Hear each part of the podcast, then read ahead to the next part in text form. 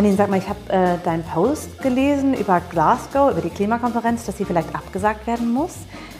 Nee, man diskutiert gerade darüber, ähm, ob sie stattfinden soll, weil es eben so ist, dass ganz viele der Vertreterinnen und Vertreter aus den ärmeren Ländern vermutlich nicht teilnehmen können. Das hat vor allen Dingen äh, Gründe in der Pandemie, weil entweder noch kein, keine Impfung äh, durchgeführt werden konnte oder auch sich eben diese Menschen vielleicht auch nicht leisten können, äh, in Quarantäne dann irgendwo bleiben zu müssen ähm, und dort in einem teuren Hotel letztendlich zu sitzen. Und jetzt wird gerade diskutiert, also stattfinden lassen ohne Menschen, die dann halt nicht kommen können, äh, was aber natürlich total ungerecht wäre, weil gerade die ärmeren Länder sind ja viel stärker vom Klimawandel betroffen. Also sie nicht dabei zu haben, wäre falsch. Und dann gibt es eben auch noch die Möglichkeit zu verschieben. Dazu sagen aber natürlich alle ExpertInnen, das äh, geht nicht, weil wir haben so ein großes Thema mit dem Klimawandel. Wir müssen natürlich äh, unbedingt jetzt wieder zusammenkommen. Und ähm, das ist gerade eine Diskussion. Äh, aber online stattfinden lassen ist keine Option. Habe ich auch gefragt. Es ist tatsächlich so, vielleicht kann auch unser Gast, unser heutiger dann nachher mehr dazu sagen, aber mir wurde erklärt, dass es bislang offenbar so ist, dass man vereinbart hat, dass man online keine Beschlüsse fassen darf und damit dann eben rechtlich nicht zu einem bindenden Ergebnis käme. Und ähm, keine Ahnung, ob man das noch kurzfristig ändern kann, aber das scheint offenbar gerade die Problematik zu sein. Das ist auch eine Frage, die wir wirklich dann von unserem Gast heute vielleicht beantworten können. Wir freuen uns sehr, äh, dass Dr. Olivia Henke bei uns zu Gast ist von der Stiftung Allianz. Ähm, und sie kümmert sich um Gerechtigkeit in solchen Sachen. Aber erstmal schön, dass du heute bei uns bist. Und zweitens, vielleicht kannst du erklären, was die Stiftung Allianz alle so macht, bevor wir so richtig ins Gespräch einsteigen. Der Name ist ja noch viel länger, Olivia. Ja, ne? genau. Du musst mal, musst mal erklären, was, was ihr da eigentlich tut. Ja, sehr gerne. Ich danke euch erstmal für die Einladung. Ich freue mich, dass ich heute dabei bin. Und das ist richtig, der Name ist sehr lang. Ich arbeite nämlich für die Stiftung Allianz für Entwicklung und Klima. Und ja, bei uns ist natürlich der Name auch ein bisschen Programm. Das heißt, wir setzen uns ein für Entwicklung im globalen Süden, in Entwicklungsländern in Kombination mit Klimaschutz. Und das äh, versuchen wir eben durch die Förderung von Projekten, die ähm, Klimaschutz in Entwicklungsländern beinhalten, konkret zur sogenannten CO2-Kompensation als Mittel der Wahl. Das heißt, CO2-Emissionen, die hier entstehen in Deutschland, in anderen Industrieländern eben auszugleichen über solche Projekte, die dann eben auf der anderen Seite der Welt im globalen Süden stattfinden. Da können wir ja vielleicht gleich nochmal mit einem ganz konkreten Beispiel auch reingehen, damit man das noch besser versteht, ähm, was die Unterstützerinnen und Unterstützer, die bei euch mit dabei sind, äh, dann auch tun, in welche Projekte sie investieren bzw. sich da engagieren. Aber an der Stelle vielleicht, weil wir es jetzt so einleitend ja auch angesprochen haben, kannst du uns äh, erstmal ein bisschen Licht ins Dunkel bringen, was die Klimakonferenz in Glasgow angeht. Ja, die Klimakonferenz in Glasgow ist in der Tat total wichtig, weil wir ähm, schon lange im Bereich der ähm, Klimaschutzaktivitäten da auf ein verbindliches neues Dokument warten. 2015 sind ja ähm, Ergebnisse aus der Konferenz in Paris, das sogenannte Paris-Abkommen, ähm, gefasst worden. Und die gilt es jetzt eben ganz konkret auch mit Leben zu füllen, mit verbindlichen Zielen ähm, zu, ähm, ja, zu beleben. Und ähm, da haben wir letztes Jahr schon aufgrund der Corona-Pandemie eben keine Konferenz äh, stattfinden lassen. Normalerweise sind die halt im Jahresrhythmus und deswegen ist es umso wichtiger, äh, aus meiner Perspektive, dass da dieses Jahr ähm, was passiert und eben auch tatsächlich ähm, nicht nur was passiert, sondern eben auch ambitionierte Ziele gesetzt werden, ne? damit wir diese Möglichkeit letztlich noch haben, 1,5 Grad äh, Klimaerwärmung äh, zu erreichen und dass es nicht darüber hinausgeht. Ne? Wenn wir so weitermachen wie bisher, sind wir auf dem Weg auf 4 Grad Erwärmung und ich glaube, das ist ein Szenario, das ähm, können wir uns alle gar nicht mehr vorstellen, was dann mit der Welt passiert. Und äh, gibt es denn jetzt schon Lösungsansätze, um zu vermeiden, dass sie abgesagt werden muss? Also tatsächlich ist es äh, konkret äh, im Moment ähm, so, dass äh, diese Konferenzen normalerweise sind die ja immens groß und dass diese sogenannten ähm, Side-Events alle schon digital stattfinden sollen. Das heißt, dass da insgesamt eine Reduktion von Menschen stattfindet, die vor Ort äh, sein müssen aber, ähm, das ist so, wie Janine eingangs auch sagte, auch mein Stand der Dinge, dass eben für die konkrete Beschlussfassung die offiziellen Vertreter der Länder tatsächlich da sein sollten und ähm, dass ähm, sonst eben da nichts Konkretes ja, beschlossen werden kann. Ne? Und für diese Anzahl von Menschen muss jetzt entweder noch ja, ein Beschluss gefasst werden oder sie müssen eben ähm, doch nach Glasgow reisen. Ne? Das ist echt Wahnsinn. Also ähm, gerade nach der ganzen Corona-Erfahrung, dass man ähm, da nicht vielleicht auch schneller zu einer, Lösungs, ähm, zu einer Lösung kommt. Aber gut, es ist wie es ist. Wir hoffen einfach alle, äh, dass da noch eine Lösung gefunden wird. Und ich sagte es ja, es geht vor allen Dingen darum, dass eben auch die viel stärker betroffenen, eben auch ärmeren Länder dieser Welt teilnehmen können. Kannst du einfach noch mal ganz banal erklären, weil es äh, klingt immer auf den ersten Blick logisch, aber trotzdem muss man es, glaube ich, noch mal sich auch herleiten. Warum sind eigentlich die ärmeren Länder so viel stärker vom Klimawandel und von der Klimakrise betroffen? Ja, sehr gerne. Ähm, das hat eigentlich eine, eine ganze Reihe von Gründen. Ne? Erstmal ähm, ist es so, dass halt die Auswirkungen von dem Klimawandel in den Ländern schon viel länger ähm, zu spüren sind. Das hat nicht unbedingt was damit zu tun, dass die Länder per se ärmer sind, sondern das hat einfach was mit ihrer geografischen Lage auf der Welt zu tun. Das sind halt oft die Länder Subsahara, äh, die da betroffen sind oder eben auch Länder, die besonders äh, tief sozusagen zum Meeresspiegel ähm, liegen wie Bangladesch als ein Beispiel. Das heißt, ähm, dass da einfach jetzt heute schon die äh, Zunahme von ähm, Naturkatastrophen viel deutlicher zu merken ist ähm, als bei uns. Wir haben ja dieses Jahr letztlich mit dieser ähm, schlimmen Flutkatastrophe in der Eifel ähm, äh, und äh, an der A gemerkt, äh, es ist auch in Deutschland spürbar, aber das sind eben Phänomene, die seit mindestens 15 Jahren in Entwicklungsländern auch schon ähm, viel deutlicher zu spüren sind und weiter zunehmen. Das, also das eine ist letztlich die geografische Lage und das andere ist, ähm, dass Menschen, die eben sowieso schon unter extremer Armut leiden, äh, wie wieder das Beispiel Subsahara-Afrika, eben nicht in der Lage sind, sich aus eigenen ähm, Mitteln und Wegen daraus zu befreien. Das heißt, denen fehlen letztlich die finanziellen Ressourcen. Ähm, selbst wenn es eine Warnung gäbe, da kommt jetzt ähm, ein großes Regenereignis, äh, ein Wirbelsturm, sind die nicht in der Lage, erstens diese Informationen zu bekommen und zweitens dann ähm, sich aus eigenen finanziellen Mitteln dort wegzubewegen. Und letztlich äh, sind es natürlich auch vor allen Dingen Frauen und Kinder, die dann von solchen Ereignissen betroffen werden, weil die in der Regel die Frauen auf die Kinder aufpassen, selbst wenn die Männer vielleicht in der Stadt sind und Geld dazu verdienen und dann eben von diesen Naturkatastrophen besonders überrascht werden. Und natürlich ist auch ein Phänomen, wenn die Dürre zunimmt, durch den Klimawandel bedingt, dann sind natürlich auch die ähm, Ernteergebnisse schlechter. Und das ist eine direkte ähm, Folge davon, einfach äh, Zunahme von Hunger. Und ähm, dann ist sozusagen dieser Kreislauf letztlich, in dem sich die Menschen befinden, ja, der verstärkt sich noch viel mehr. Und äh, ich denke, das sind so die, die wesentlichen Faktoren, äh, die einfach dazu führen, dass gerade Menschen, die in solchen armen Regionen der Welt leben, äh, in solchen Regionen, die von Wirbelstürmen, Überschwemmungen und auch vom Anstieg des Meeresspiegels noch mehr betroffen sind, als wir hier in Deutschland, äh, das noch viel mehr quasi zu spüren bekommen. Und das letztlich eigentlich tagtäglich. Nun ist es natürlich so, dass man, wenn man das so hört oder auch liest, und leider hört man da viel zu wenig von, ne? man, wenn hier eine Flutkatastrophe ist, ist es natürlich in den Medien ganz groß, dass in 15 Jahren äh, schon in Bangladesch äh, mit, diesen, äh, mit den Folgen der, der Klimakrise äh, gekämpft werden muss. Das ist jetzt nicht allen Menschen bekannt, leider. Ich, mich würde mal interessieren, von deiner Arbeit her, welche Erlebnisse, welche Sachen hast du gesehen, die dich dazu bewegt haben, dich noch mehr mit diesem Thema zu beschäftigen? Also irgendwie so persönliche Erfahrungen vor Ort vielleicht, wo du gesagt hast, meine Güte, da, da müssen wir mehr tun.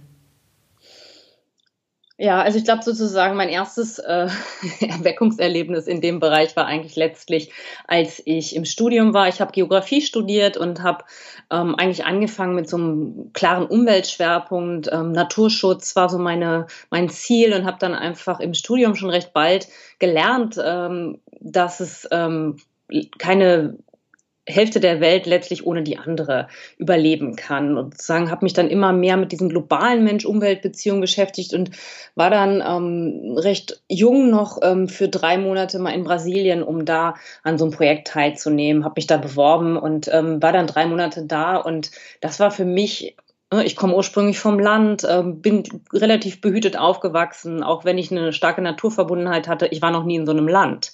Und da zu sehen, wie die Menschen erstens wohnen und zweitens auch in welchen letztlich katastrophalen Umweltverhältnissen die wohnen.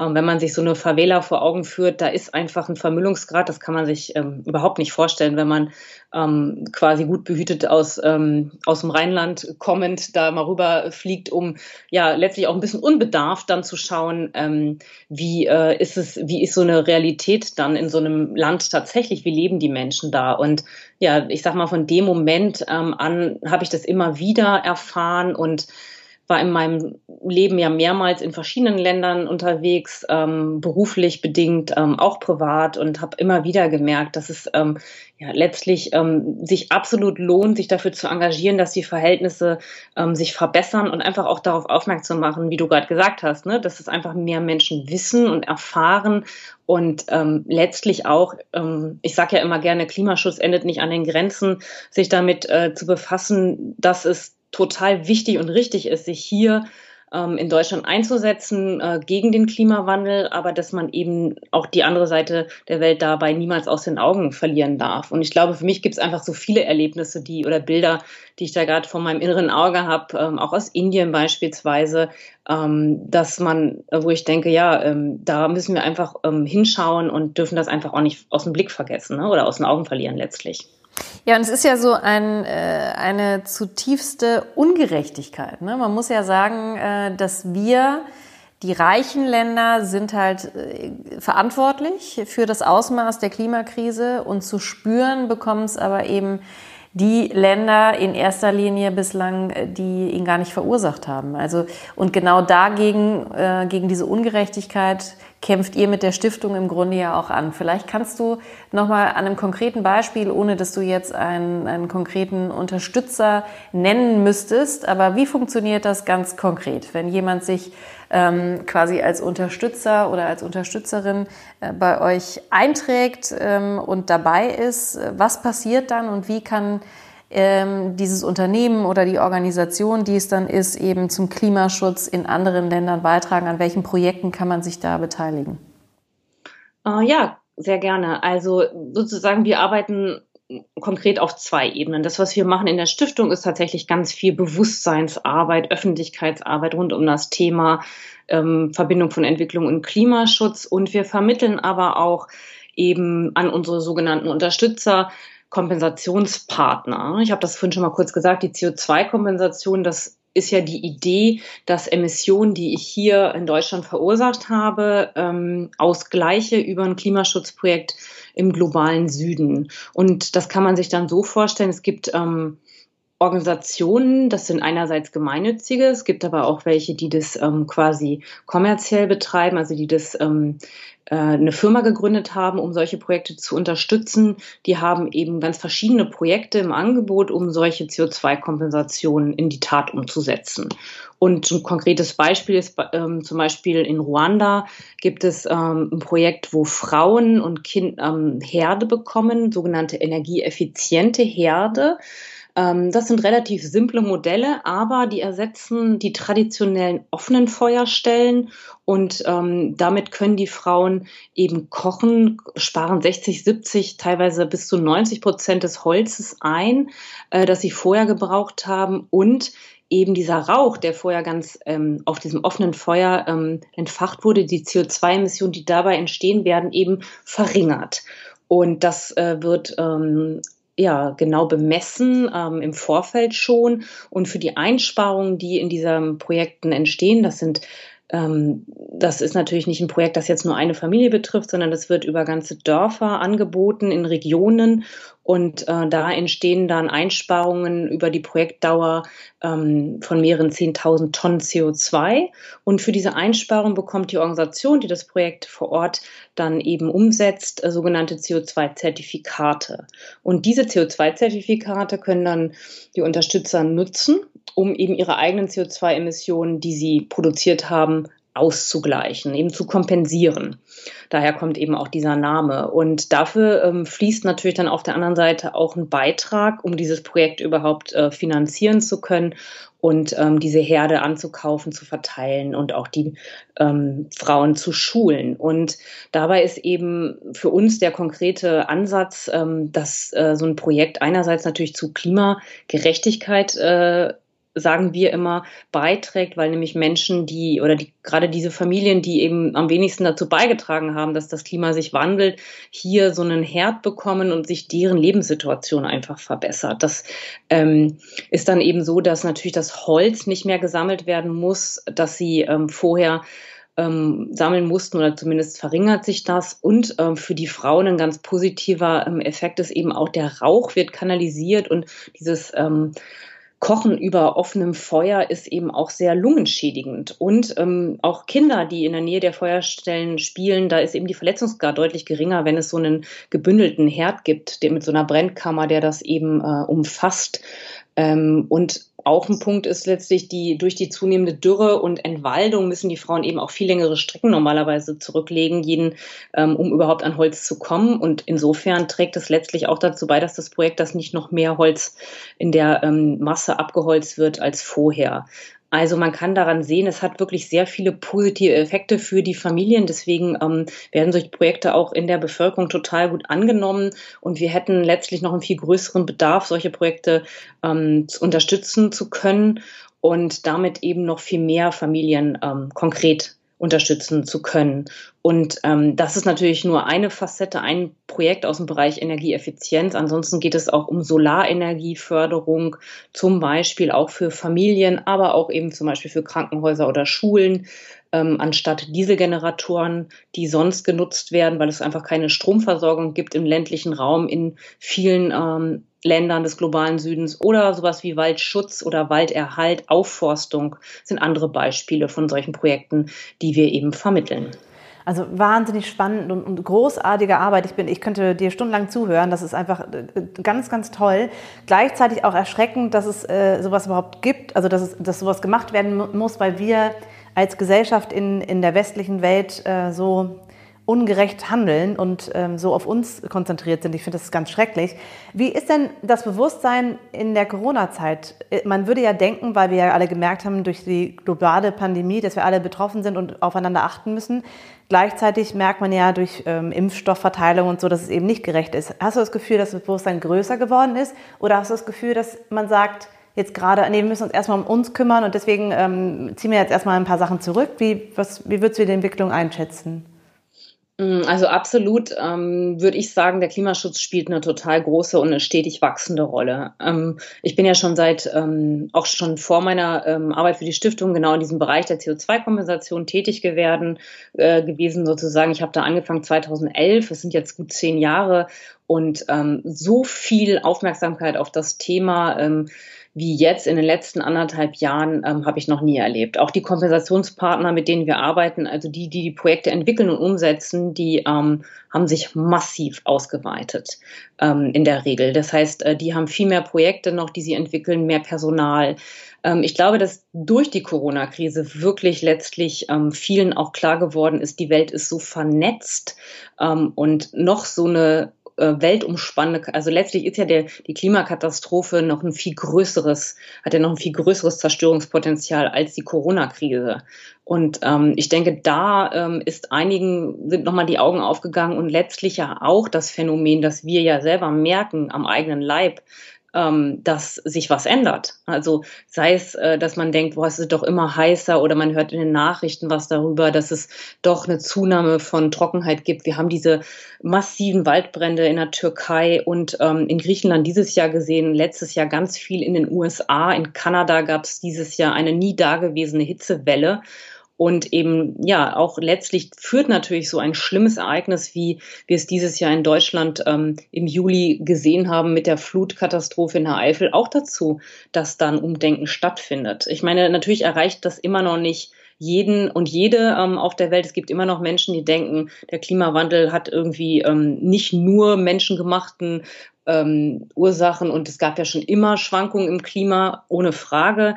Aber ich glaube, dass es wirklich ähm, viel klarer geworden ist und wir nehmen schon ein sehr ernsthaftes Interesse wahr, auch von Verbindlichkeit, ähm, auch von großen Konzernen, die sich ihren Zielen sozusagen verschreiben und auch sagen, wir wollen 1,5 erreichen, 1,5 Grad erreichen und die sich ähm, der sogenannten Science-Based Targets Initiative anschließen, also eine Initiative, die wirklich wissenschaftliche basiert, ähm, Ziele festlegt, die ähm, dann eben erreicht werden müssen, um quasi konform zu 1,5 Grad oder zu 2 Grad auch äh, zu sein. Und da sehen wir, ähm, da hat sich wirklich viel bewegt und letztlich auch bei uns bei der Stiftung. Wir haben ähm, angefangen mit der Stiftung genau vor einem Jahr letztlich ähm, und äh, wir haben jetzt äh, deutlichen Anstieg an Unterstützern. Es kommen immer mehr dazu. Und ich denke, das ist auch darauf zurückzuführen. Ähm, nicht nur, dass wir als Stiftung ähm, eine Öffentlichkeitsarbeit machen, sondern dass das Thema einfach äh, interessant ist und von vielen wahrgenommen wird und viele auch ähm, suchen nach Informationen, wie sie selber handeln können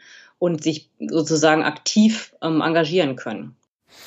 Du hast ja vorhin in deinen Schilderungen ähm, über die Projekte, die es dort eben teilweise auch gibt, ganz oft eben auch Frauen benannt. Also Frauen müssen dann nicht mehr so viel Holz organisieren, äh, Frauen sind in der Küche am Ofen. Und es ist ja so, dass Frauen äh, als stärker betroffen gelten von der Klimakrise. Inwiefern ist das so? Wie lässt sich das erklären? Ja, ähm, tatsächlich ähm, ist, das, äh, ist das so, weil Frauen eben ähm, letztlich diejenigen sind, die die Familie ähm, für die Familie sorgen. Ich habe das vorhin schon mal kurz erwähnt. Das ist eben auch das Phänomen, dass Frauen mit den Kindern zu Hause sind und Männer teilweise ja auch ähm, in, die, in, die, in die Städte gehen zum Arbeiten oder auch in andere Länder, Regionen abwandern, um Geld zu verdienen und das nach Hause zu schicken oder auch die größeren Jungs in der Familie und dass letztlich deswegen die Frauen auch so ein Maß an Ausgesetztheit haben von diesem Phänomen. Also die sind zu Hause an den Hütten, bestellen die Felder ähm, und das heißt, die ähm, haben dann auch letztlich gar nicht die Information, ähm, um zu wissen, selbst wenn klar ist, da kommt jetzt ähm, Regen, da kommt jetzt ähm, Sturm, da kommt jetzt ein ähm, Wirbelsturm auf die Region zu, bekommen sie letztlich einfach die Informationen gar nicht in dem Maße. Und ähm, sie sind eben auch, ähm, können ja letztlich auch gar nicht, wenn man sich vorstellt, dass da einfach wirklich sehr arme Menschen sind, ähm, haben die in dem Moment ja gar nicht die Möglichkeit zu sagen, ja, okay, da kommt was auf mich zu, ich setze mich mal in ein Auto und fahre. Oder ich sag mal, dieses Phänomen, das man ja auch viel aus Kanada hatte, es wird immer heißer und die Menschen, die das Geld haben, gehen in klimatisierte Hotelzimmer. Das funktioniert eben nicht in solchen Ländern, wo Menschen wirklich, ähm, wie man sich das vorstellt, noch sehr traditionell leben.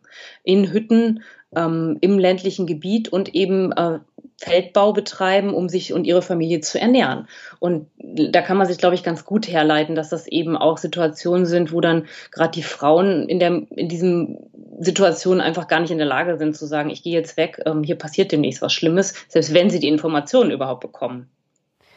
Ähm, ich habe gerade so viele Fragen im Kopf, wie das so weitergehen soll. Ne? Also was, was wünschst du dir persönlich oder mit der Stiftung, wie es in den nächsten Jahren weitergeht? Was muss passieren, dass wir ähm, auf einen besseren Weg kommen? Wir sind ja schon auf einem guten Weg oder wir sind auf einem Weg. Ich, würde, ich bin mir noch nicht ganz sicher, ob es auf, der, auf einem guten Weg ist. Aber was, äh, was muss so in, auf der Welt passieren, dass, dass es alles noch klappt?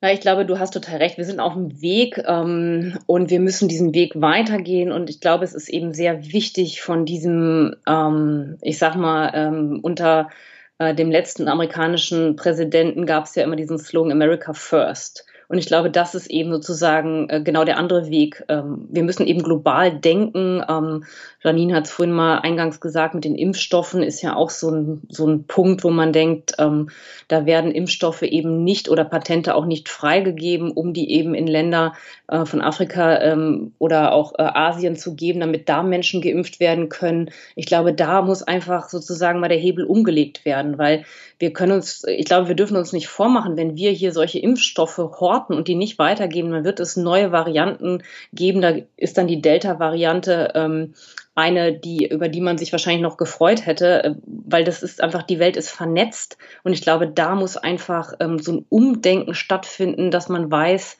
ja, ähm, wir müssen eben mit den Ländern im globalen Süden zusammenarbeiten. Wir dürfen die nicht weiter in so eine Apartheid schieben, sonst ähm, kann eben Klimaschutz auch nicht funktionieren. Und da ist, glaube ich, einfach für mich so die Hoffnung, ähm, dass letztlich bei der Konferenz in Glasgow, auf die ich wirklich ähm, große, ähm, große, ähm, ja, große Erwartungen setze, dass da jetzt nochmal massiv was passiert, weil letztlich können wir sonst das, wir müssen gemeinsam umsteuern ähm, und uns da gemeinsam auf den Weg machen, sonst ist das eben nicht zu erreichen. Und ich meine, das ist ein großer Fortschritt von dem Paris-Abkommen schon gewesen, dass da eben gesagt wurde, es gibt ähm, die geteilte Verantwortung von Ländern ähm, und auch die Länder im globalen Süden müssen eben mit ähm, sich diesen Zielen verschreiben, auch wenn sie nicht so viel dazu beigetragen haben. Das muss man berücksichtigen, das ist auch wirklich wichtig, aber alle Länder müssen was tun und sich beteiligen und auch alle Länder müssen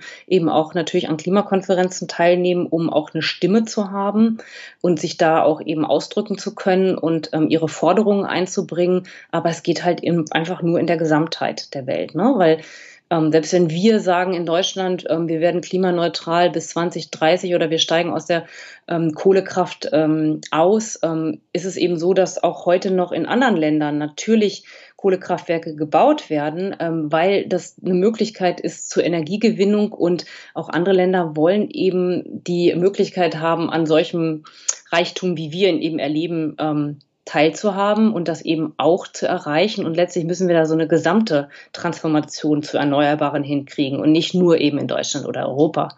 Und das sozusagen ist äh, mir einfach ein großes Anliegen, darauf immer wieder hinzuweisen und zu sagen, es geht halt nicht quasi nur in Deutschland oder Europa, das muss eben global geschehen. Ich habe abschließend noch eine Frage. Es gibt ja äh, gerade auch, wenn es um Entwicklungshilfe geht oder eben auch um Hilfsangebote, auch immer wieder Kritik, dass wir da so gönnerhaft als Industrienation um die Ecke kommen und dann auch ein bisschen unterstützen, so nach dem Motto. Ne? Also welche, welche Haltung hast du dazu oder welche Haltung müssen wir dazu vielleicht auch entwickeln? Ähm, weil natürlich ist es ja vollkommen richtig, dass auch ähm, Entwicklungsländer ähm, einen Anspruch auf Wohlstand haben und auf ein gutes Leben und äh, natürlich auch das Recht darauf. Aber es gibt eben ja oft dann doch dieses Gefälle, dass man halt sagt, okay, wir helfen euch jetzt, aber ähm, letztendlich sehen wir uns trotzdem nicht so auf einem Level. Also wie, wie ist deine Haltung dazu oder was glaubst du, wie, welche Haltung müssen wir dazu entwickeln? Ja, das ist natürlich eine total interessante Frage. Da könnte man jetzt auch sehr. Kann man ein Seminar drüber halten, ne? Es gibt ja auch sozusagen dieses Phänomen äh, des weißen Helfers, dass es teilweise ja schon NGOs in Afrika gibt, die wollen gar nicht mehr, dass zum Beispiel junge Erwachsene ohne Ausbildung kommen und sagen, ich helfe euch mal, weil ich kann das so gut, obwohl ich gar keine Ausbildung habe.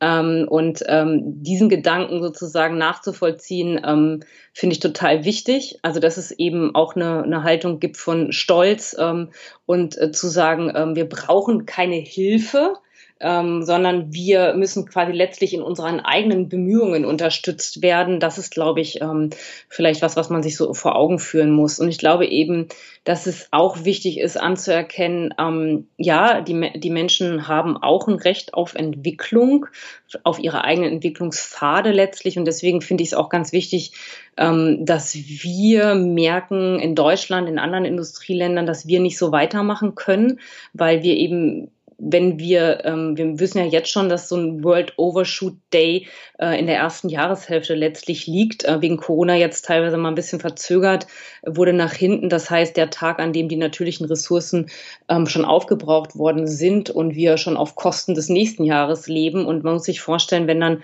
die Länder, ähm, die derzeit ähm, eben ja als arm oder als äh, least developed, also als am wenigsten entwickelste Länder gelten, auch äh, auf dem Niveau wären wie ähm, wir hier in Deutschland, dann würde das ähm, natürlich überhaupt nicht mehr funktionieren. Das heißt, letztlich äh, muss man das auch ermöglichen. Ich glaube halt, dass es wichtig ist, deswegen so eine andere Art der Entwicklung, also eine dekarbonisierte Wirtschaft, äh, eine ökologische Nachhaltigkeit, auch eine soziale Nachhaltigkeit, auch in Deutschland zu leben und da eben zu leben und das vorzumachen. Das heißt für mich jetzt gar nicht unbedingt, dass alle ganz enthaltsam leben müssen, niemand darf mehr fliegen oder Fleisch essen, sondern ich glaube, wir müssen eben sozusagen mit der Wirtschaft gemeinsam einen Weg entwickeln, wie so eine soziale und ökologische ähm, Welt aussehen kann, so eine Transformation sein kann und das eben ähm, auch dann quasi weltweit äh, als, als neues Modell propagieren und nicht äh, sagen, ja, äh, ihr entwickelt uns jetzt erst, ihr entwickelt euch jetzt genauso erstmal wie wir und dann entwickelt ihr euch auch äh, wieder weiter, sondern das muss letztlich auch das muss in einem globalen Verbund geschehen, ne? Und deswegen ist äh, deine Arbeit mit der Stiftung Allianz so wichtig und wir, äh, also ich danke dir dafür und finde das großartig. Ich könnte dir noch stundenlang zuhören. Wir könnten, glaube ich, auch noch mindestens äh, zehn Podcasts machen mit, mit, dir, mit dir und mit deinen ganzen Themen. Ähm, Olivia, vielen Dank für deine Zeit heute. Ähm, alle, die noch mehr Informationen haben wollen über die Stiftung und auch über Olivia, können das gerne tun, indem sie einfach runterscrollen hier beim Podcast und äh, sich die Links äh, anschauen. Wir werden das natürlich verlinken und danken dir ganz herzlich, dass du heute uns erhellt hast und uns mal ja, erzählt hast, wie so die, die Lage auf der Welt ist. Ja, ich danke dir auch ganz herzlich und ich glaube, wir sind jetzt alle gespannt. Ähm, vielleicht hören jetzt auch Menschen den Podcast und die Konferenz hat längst stattgefunden in Glasgow, aber nichtsdestotrotz sind wir jetzt erstmal natürlich gespannt, in welcher Form äh, sie dann tatsächlich stattfindet und wie hoffentlich möglichst viele Menschen aus allen Ländern dieser Welt eben auch dabei sein können. Vielen Dank, Olivia. Und ich danke euch für das interessante Gespräch. Danke und wenn euch das alles gefallen hat, dann äh, lasst uns doch ein Like hier bei unserem Podcast. Grüner geht's halt nicht. Ansonsten freuen wir uns über Rückmeldungen ähm, auf allen Wegen, die es so gibt und ähm, auch über Ideen, was für Themen wir noch besprechen sollen und überhaupt einfach nur über Feedback von euch. Wir freuen uns und lasst, sagen einfach an dieser Stelle, lasst euch gut gehen und äh, bis zum nächsten Mal. Genau, von mir auch. Tschüss.